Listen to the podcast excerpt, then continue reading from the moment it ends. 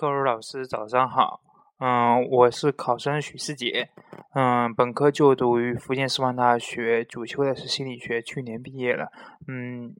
因为我对心理学的兴趣，我想继续去读研走学术道路。去年我呃曾经进入复试，但是失败告终，嗯，通过一场考试，我认识到了日升博主，嗯，休息半月。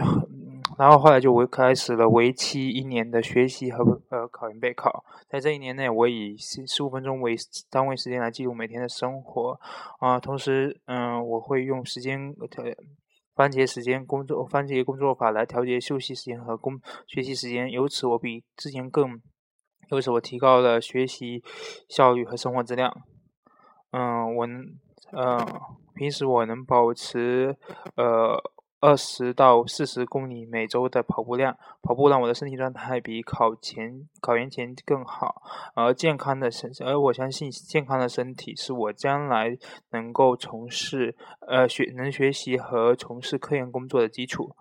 嗯，此外，嗯，我在这一年之内也保持了平均一天一本书的阅读量。出事后了，我来到了上海，一边学习复试，一边读书准备复试，一边呃适应环境。从呃，至今我阅读了近一百本书，包括冯友兰的《中国哲学史》和 T 利的《西方哲学史》，嗯，以及严文华老师的呃跨文化呃沟通心理学、跨文化社会心理学、心理化中化、心理化外因等书，呃，还有杨杨中芳老师和嗯。呃，和杨国书老师一系列呃关于中国本土心理学、本土社会心理学方面的书籍，嗯，当然这些阅，嗯，这些广泛的阅读，呃，为我打下了一些底子，能够在我呃顺利通过呃顺利通过复试之后，开始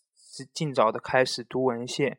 嗯，我计划从四四月份开始，花四三四个月时间，嗯，花半年的左右的时间，大量阅读跨文化心理学，呃，领域最权威的一些几本这这三种杂志，近五年的呃文献，至少要读完摘要吧，然后这样才能对近些年来研究前沿的一些内容有个总体的把握，呃，做好文献的梳理，做好文献的。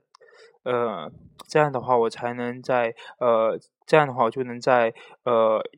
正式入学之前，确定好我未来三年的研究主题，制定好三年的研究计划。